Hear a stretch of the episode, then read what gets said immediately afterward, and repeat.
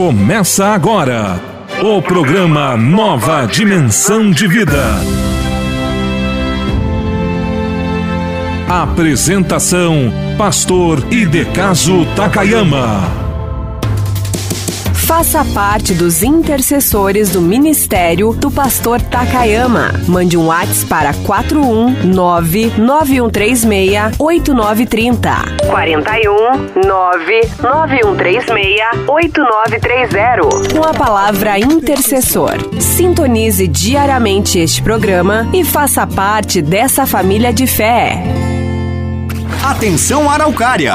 Dia 18 de dezembro, sexta. Presença do pastor Takayama no culto da vitória na Assembleia de Deus de Madureira. Eu vou estar na Madureira de Araucária pregando a palavra de Deus. Louvor com a cantora Elisete. Início às 19 horas. Convido todos vocês a estarem conosco. Rua Andorinha, 81, Jardim Industrial, Araucária, Paraná. Pastor Takayama no culto da vitória na Assembleia de Deus de Madureira. Evento maravilhoso. Não perca! Alô, meus queridos irmãos e amigos, nós queremos pedir o carinho de todos vocês continuarem nos ajudando. A lei da semeadura está aqui. Tudo aquilo que nós semearmos, iremos colher. Então a Bíblia diz em 1 Coríntios: contribua com alegria.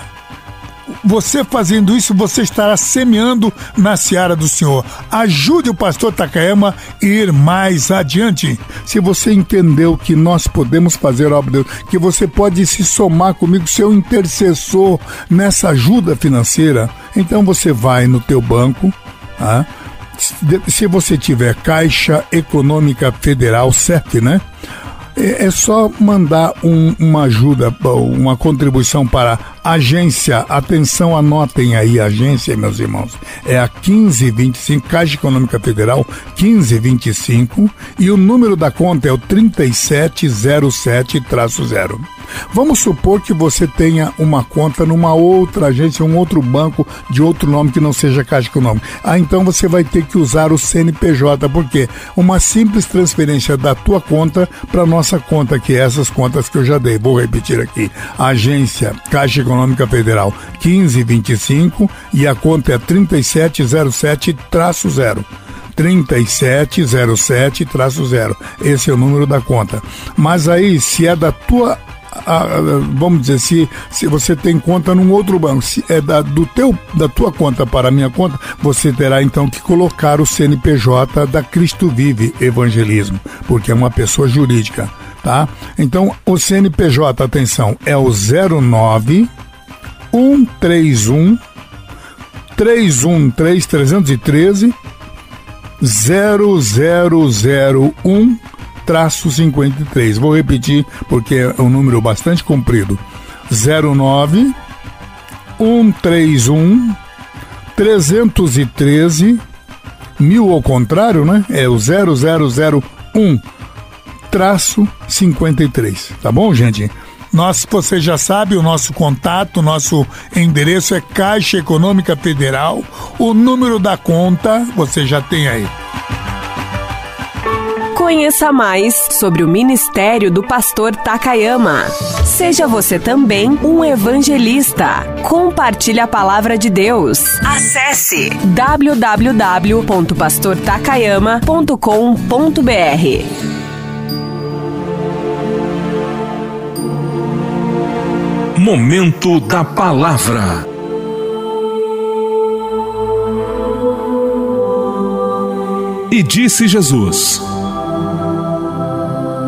Ide por todo o mundo e pregai o Evangelho a toda criatura.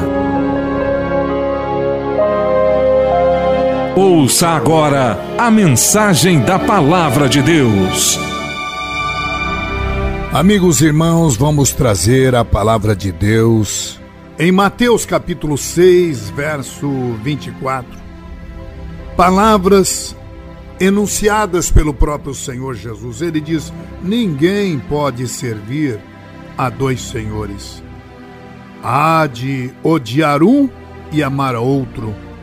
E o teu pai, teu pai que vê em secreto, ele mesmo te recompensará publicamente. Meus amigos, Mateus 6, 24 é um texto, se não intrigante, muito profundo. Aparentemente parece tão simples, mas é sobre isso que eu quero falar. Por quê? Como disse já, vivemos um mundo espiritual, mas vivemos o um mundo físico. Nós temos esse corpo né, que tem que conviver com o mundo que nós vivemos, tem que trabalhar, tem que sustentar, tem que pagar a casa, o aluguel, a prestação do carro, tem que pagar o telefone. Ah, se queremos ter uma qualidade de vida melhor, teremos que ter uma estrutura financeira. E aí vem essa fronteira: até que ponto podemos estar apegados ou não ao dinheiro? Até que ponto devemos estar né, buscando o, o, a riqueza cujo senhor é o mamon? Afinal de contas, estou ou não estou errado? Devo ou não devo buscar? Até que ponto devo ir para a igreja? E até que ponto devo deixar a igreja para buscar o meu trabalho? Bem, meus irmãos, é claro que essa fronteira do mundo que nós vivemos, estamos, não somos, mas estamos. E eu quero então abrir, vou ler mais uma vez Mateus capítulo 6, verso 24, para nós começarmos o assunto neste dia e nós avaliarmos esta questão.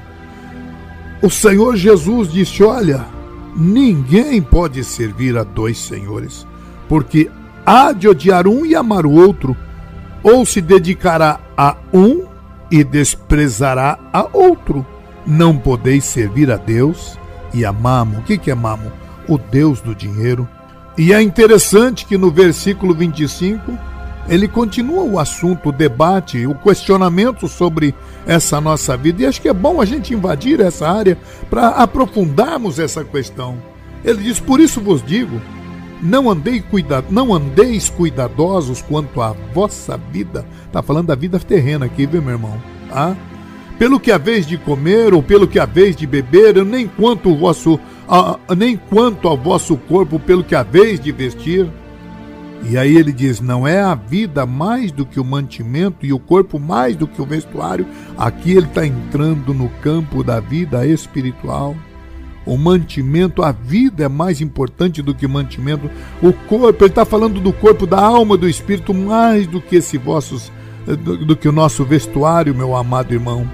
Hoje está em moda usar marca de grife de tal forma que algumas etiquetas que tinham que ficar por dentro da roupa, do lado de dentro do colarinho, já fica do lado de fora. Olha, aí o Senhor Jesus ainda diz: Olhai para as aves do céu, não semeiam. É, podia até aqui, eu, aqui eu posso parafrasear, né? Não semeia, não, não é membro da CUT, é? Ah, não, se é pássaro, acho que não é CUT, seria CUP, né? Central Única dos Pássaros, né? Não, não tem carteira assinada, né? não tem justiça trabalhista. É isso que ele está dizendo. Não semeia, não cegam, não ajuntem celeiros, e o vosso Pai Celestial as alimenta. Não tem de aqui, meu irmão, vem a grande riqueza da nossa vida. Não tem de vós muito mais valor do que essas aves, do que elas?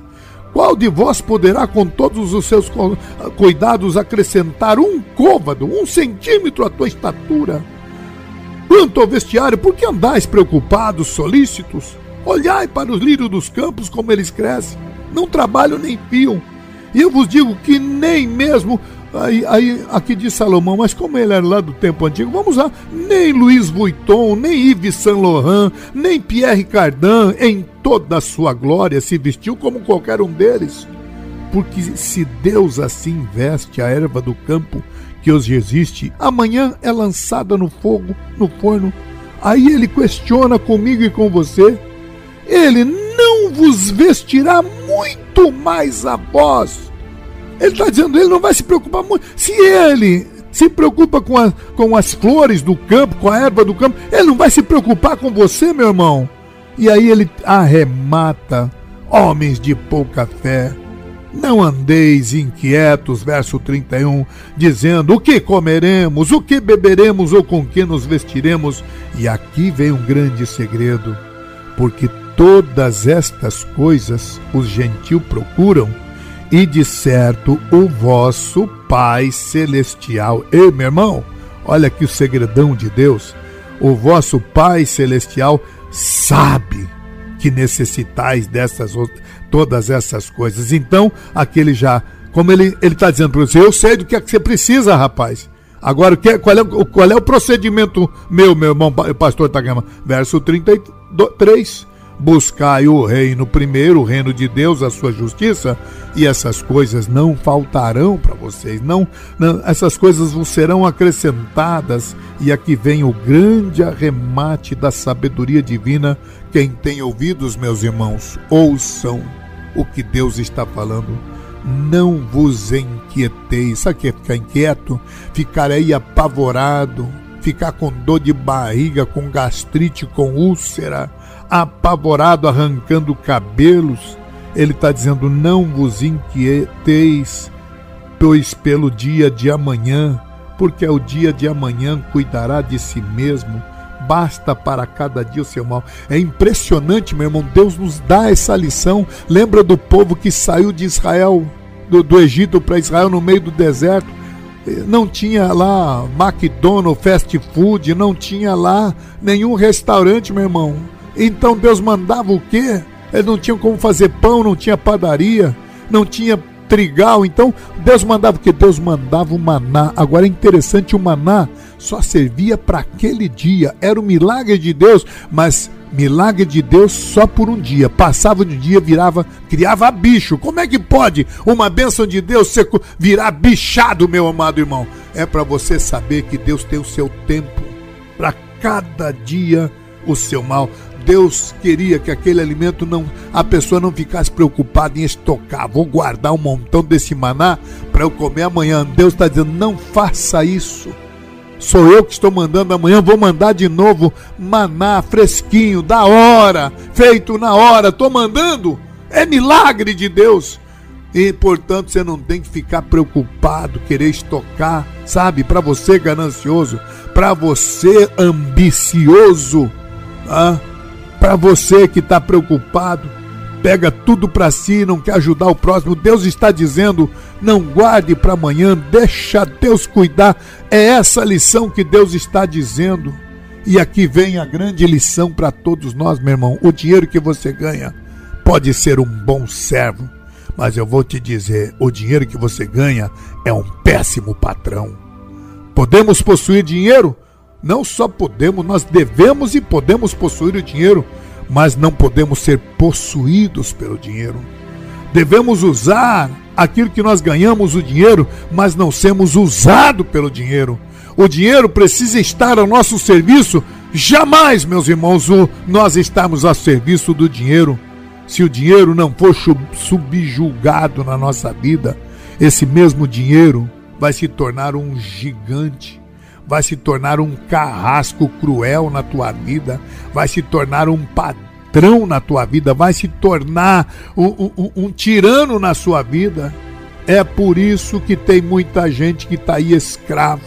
Muitas pessoas estão sacrificando no altar de Mamon, deixando a fidelidade de Deus tem gente. Há, há um ditado que dizem no mundo: quer conhecer a pessoa, dê poder na mão dele. Meu Deus do céu, mas você não conhece. Gente que eu conheci humilde, deu poder para ele, mas virou né, da noite para o dia. E isso é no dinheiro também. Quando eram né, pobrezinhos, humildes, depois ficou rico, virou até desonesto, meu irmão. Né? Acabou a lealdade, colocou a sua lealdade no altar de Mammon, colocou o dinheiro no altar de do mamo, colocou seus amigos no altar do mamo, do mamo, o seu próximo no altar do mamo, o amor, a fidelidade a sua esposa colocou no altar de mamo, jogou todos os filhos fora no altar de mamo. E, e quanto mais rico a pessoa torna, não é? Não são todos, mas eu estou falando desses que depois que fica rico joga tudo fora, se acha que não acha-se né, superior, que não precisa de ninguém, acima de Deus. E aí nós vemos gente matando, gente uh, abandonando filhos, gente, meu Deus do céu, meus irmãos, olha, a estatística está aí dizendo que dois terços de todos os processos jurídicos, brigas na justiça, luta na justiça, todos os dois terços, a maior parte, portanto, de cada três partes, duas partes é de processo judicial que tem origem numa simples causa. Sabe onde? No dinheiro, meu querido irmão. E aí vem a pergunta: tem gente que até na igreja, em busca do poder, calunia, difama para poder conseguir o poder. Meu irmão, nós vamos lutar contra isso. O mundo que nós em que nós vivemos, meus irmãos, tem três coisas: tem Deus, tem as pessoas, eu e você, e tem as coisas. Nós devemos adorar a Deus, devemos amar as pessoas e devemos usar essas coisas, esses valores. Agora, se você inverter, meu irmão, adorar as coisas e querer usar Deus ou coisa assim, você está equivocado. Tem gente que ignora Deus. Tem gente que ama as coisas e muitas vezes até usa as pessoas. Infelizmente, meus irmãos, vivemos numa sociedade, esse mundo do descartável, essa sociedade globalizada. O dinheiro faz muita gente perder a salvação. Enquanto é humilde, tem gente que não pode enriquecer, não, meu irmão. Enriqueceu, larga de Deus. Eu lembro, Teve um, um amigo da gente, a gente não critica, porque todos nós temos falha, meu irmão. Esse amigo que era pobrezinho quando era novo, um dia enriqueceu, fez parte dos grandes clubes aí, né? Lions, Rotary. Aí não tinha mais tempo de ir para a igreja. Aí um dia chegou o pastor e disse: Pastor, o senhor pode me excluir porque eu não tenho mais tempo de participar da igreja. O pastor, simples, mas sábio, ele disse: Eu vou te excluir, eu vou nada.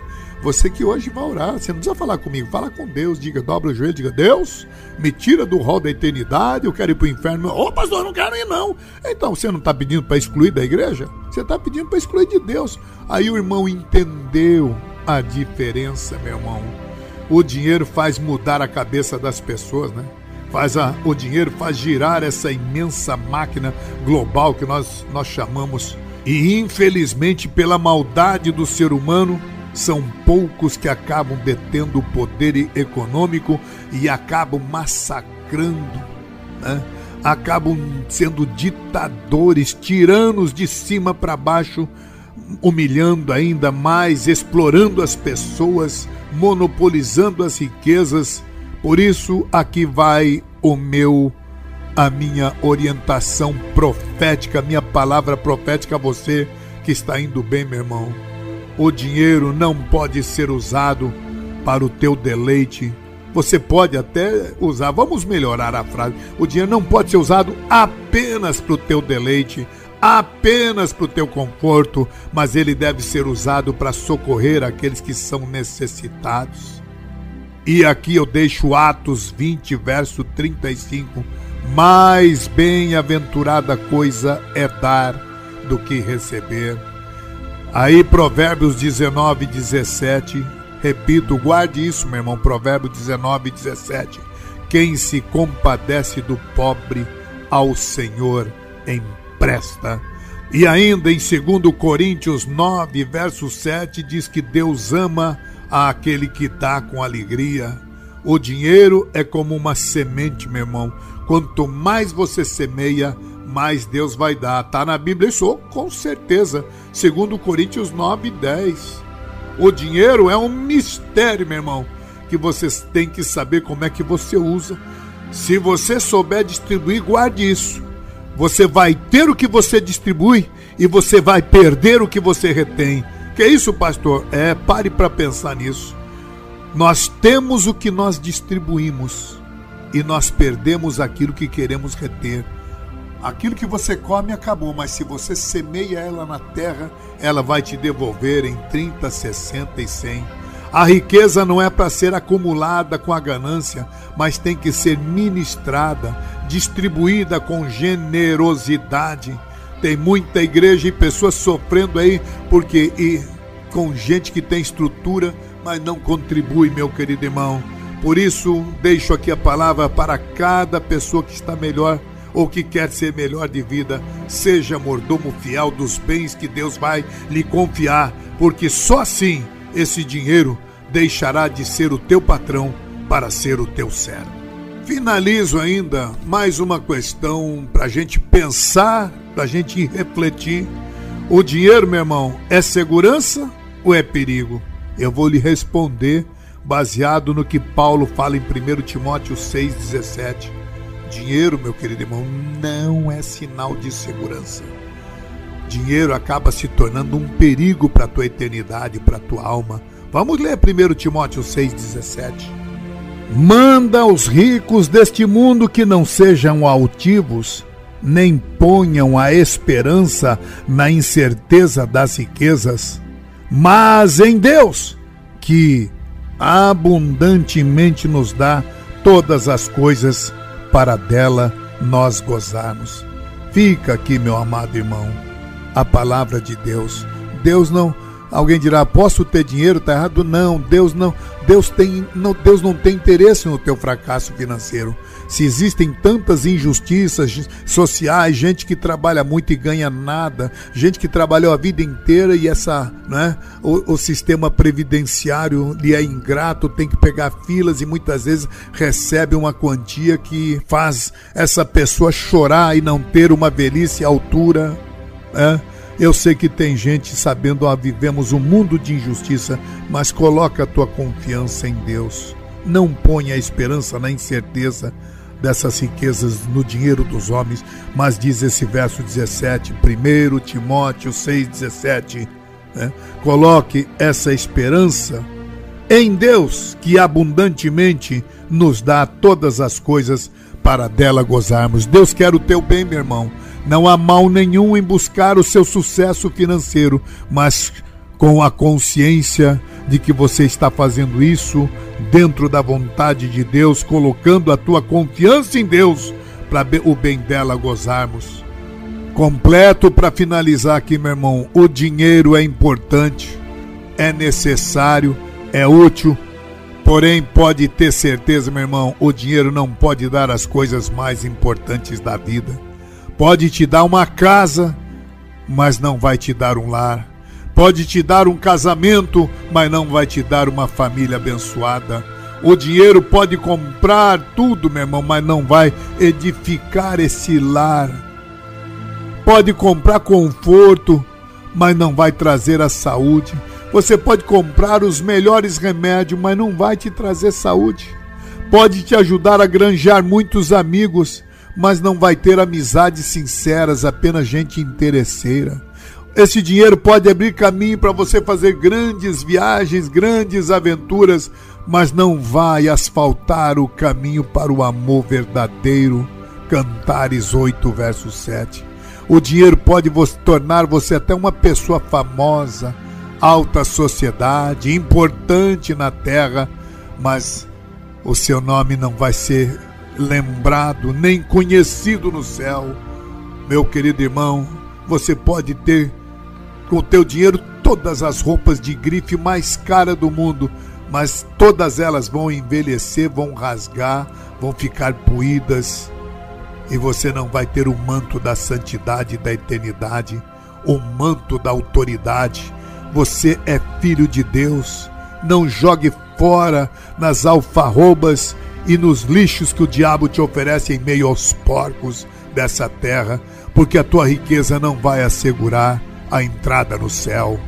Tolo é aquele rico que se gloria na sua riqueza, porque riqueza sem Deus, meu irmão, acaba se tornando um laço de perdição, um estorvo para a salvação, vai trazer para você dores, mais dores do que prazer, mais preocupação do que descanso, vai se tornar uma ganância insaciável, um vício e não vai te trazer contentamento. Nunca a pessoa vai ficar satisfeita com dinheiro. Quanto mais tem, ele mais quer ter. Quanto mais bem tem, ele mais quer ter. Se tem uma casa, uma mansão, quer ter duas. Se tem duas, quer ter um aqui, outro ali. Se tem um carro rico, quer ter três ou quatro. Meu amado irmão, tudo que você tem nesse mundo envelhece, estraga, vira demodê. Eu me lembro que alguns anos atrás o, a pessoa queria ter uma Brasília amarela. Hoje nem sem terra quer essa Brasília amarela. As coisas envelhecem, meu querido irmão. Há algum tempo atrás, alguma pessoa que tinha uma televisão de 34 polegadas, meu Deus, hoje o 34 polegadas nem é mais a mais procurada. E aí o apóstolo Paulo traz esta grande verdade em 1 Timóteo 6,17. Exorta aos ricos do presente século que não sejam orgulhosos, nem depositem a sua esperança na instabilidade da riqueza, mas coloque a sua, deposite a sua esperança em Deus. Um grande exemplo é a vida de um homem chamado Jó na Bíblia. Perdeu todos os seus bens, até a mulher, não é, meus irmãos? Da maneira como ela falou, amaldiçoa esse teu Deus e morre. Meu Deus do céu, tem uma mulher dessa, meu irmão, tem que clamar o sangue de Jesus. Jó mergulhou na pobreza extrema e, no entanto, em nenhum momento ele, ele caluniou, ele criticou, ele reclamou. Ele disse para a mulher: Como dizes uma louca, como diz uma louca, dizes tu, mulher. Deus nos deu bem, né? E por que é que nós não podemos receber o mal? E ele glorificou a Deus porque amava mais a Deus do que o dinheiro, diz o livro de Jó, capítulo 1, versos 20 a 22. E aqui eu trago a palavra para você, meu irmão, minha irmã cristão que vive pela fé e não por aquilo que vê ou por aquilo que tem. Você que coloca a sua confiança no provedor e não na provisão, que depende de Deus e não dos recursos de Deus.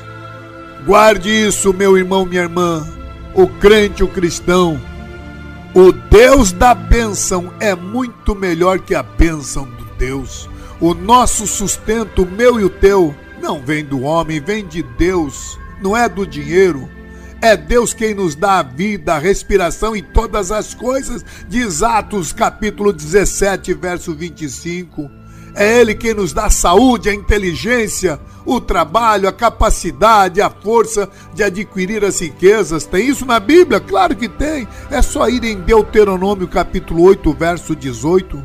Tudo que eu e você temos, meu irmão, vem de Deus. Alguém disse para mim, Takayama, renda essa rádio, vai ganhar dinheiro muito mesmo. Eu vou fazer isso nada, meu irmão. Para mim, isso que eu tenho é um presente de amor a Deus. Prefiro ter no fim do mês o zerado, nem tem para sobra, nem tem para falta, porque eu sei que isso aqui pertence a Deus, é um presente de amor a Deus, então Deus não vai deixar faltar, que isso aqui é dele. Então nós dependemos de Deus e não das coisas de Deus.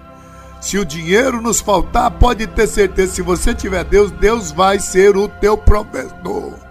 Ele promete nunca te desamparar. Eu tenho certeza que nessa hora ah, pastor Takama, mas eu sou dizimista, eu sou crente fiel, pastor, e por que para mim falta? Minha irmã, Cada um de nós temos a nossa luta. O Senhor Jesus diz por mim: tereis aflições. Mas, pastor Takayama, eu tenho um vizinho que eu sei que é um ladrão traficante. Eu tenho uma vizinha que é uma prostituta. Tem uma zona do meretriz passa na frente da minha casa com carro importado zero quilômetro todo ano e eu, pastor, não tenho nenhuma bicicleta e sou dizimista, irmã. Você está pensando que os valores da nossa vida Deus vai te dar, mas glorifica a Deus. Se, e se não der, pastor Takama? Ora, vamos glorificar a Deus. Sabe por quê, meu irmão? Porque essa pessoa que está atrás desse volante desse carro importado, que mora na mansão aí perto da tua casa, está indo para o inferno, minha irmã, meu irmão, e você está indo para a eternidade com Deus. Pode dar glórias a Deus, meu amado irmão. Paulo aprendeu a viver, ele diz: Olha, Filipenses 4,11: Sei ter muito, com abundância, sei ter em falta, em todas as coisas eu estou instruído. Ele sabia ter fartura como ter pobreza, meu irmão. Cada um de nós vamos carregar a nossa luta. A piedade com, com contentamento, diz a Bíblia, é a grande força do nosso lucro. Tem isso na Bíblia também, pastor? Tem. Leia aí 1 Timóteo capítulo 6, verso 6.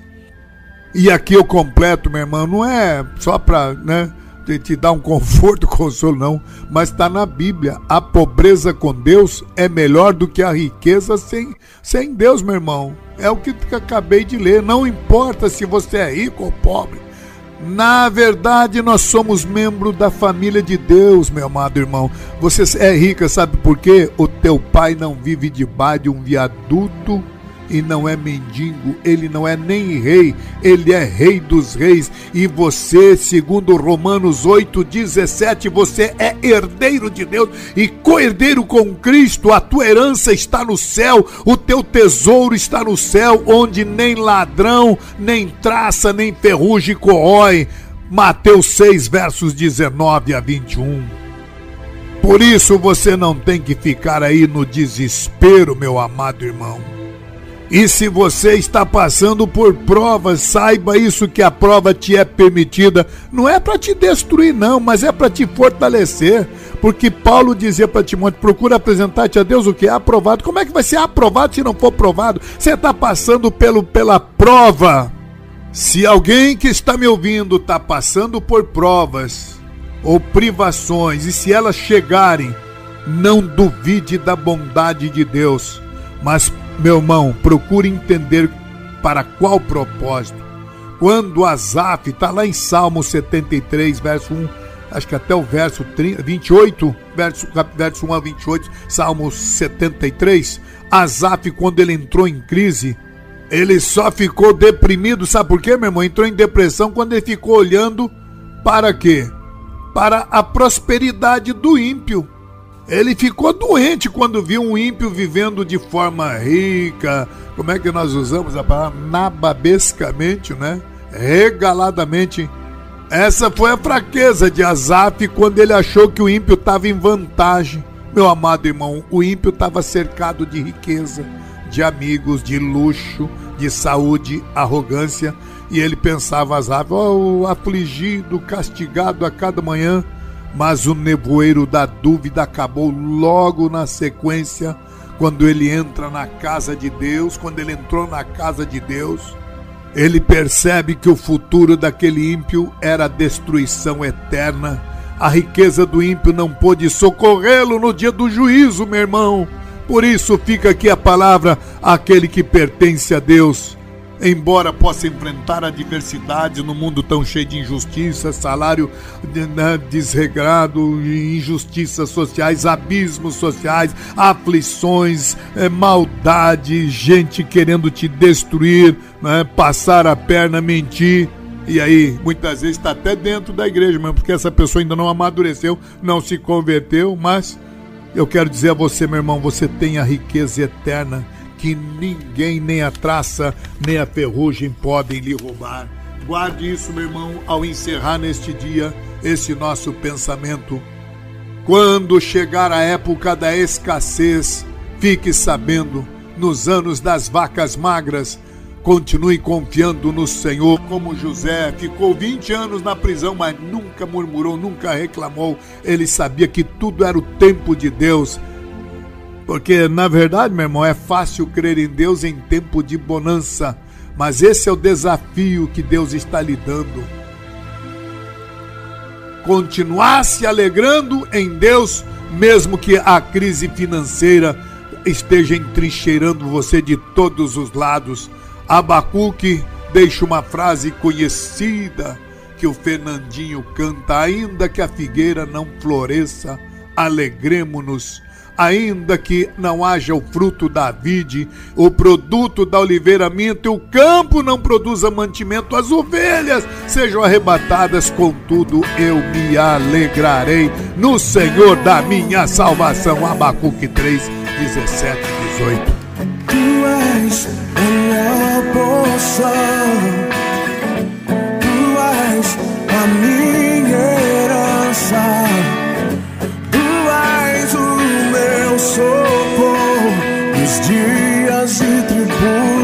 tribulação.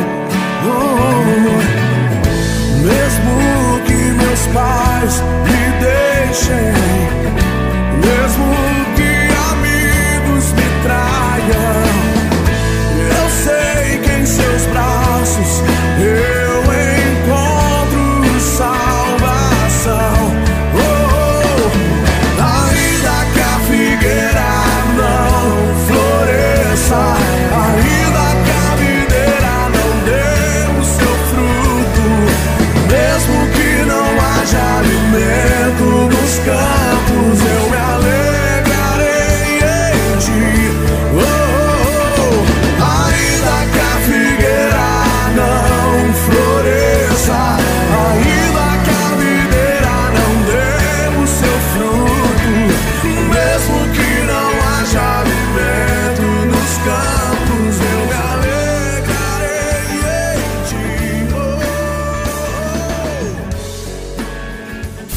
Agora no programa Uma Nova Dimensão de Vida. Momento de oração. Com o pastor Takayama.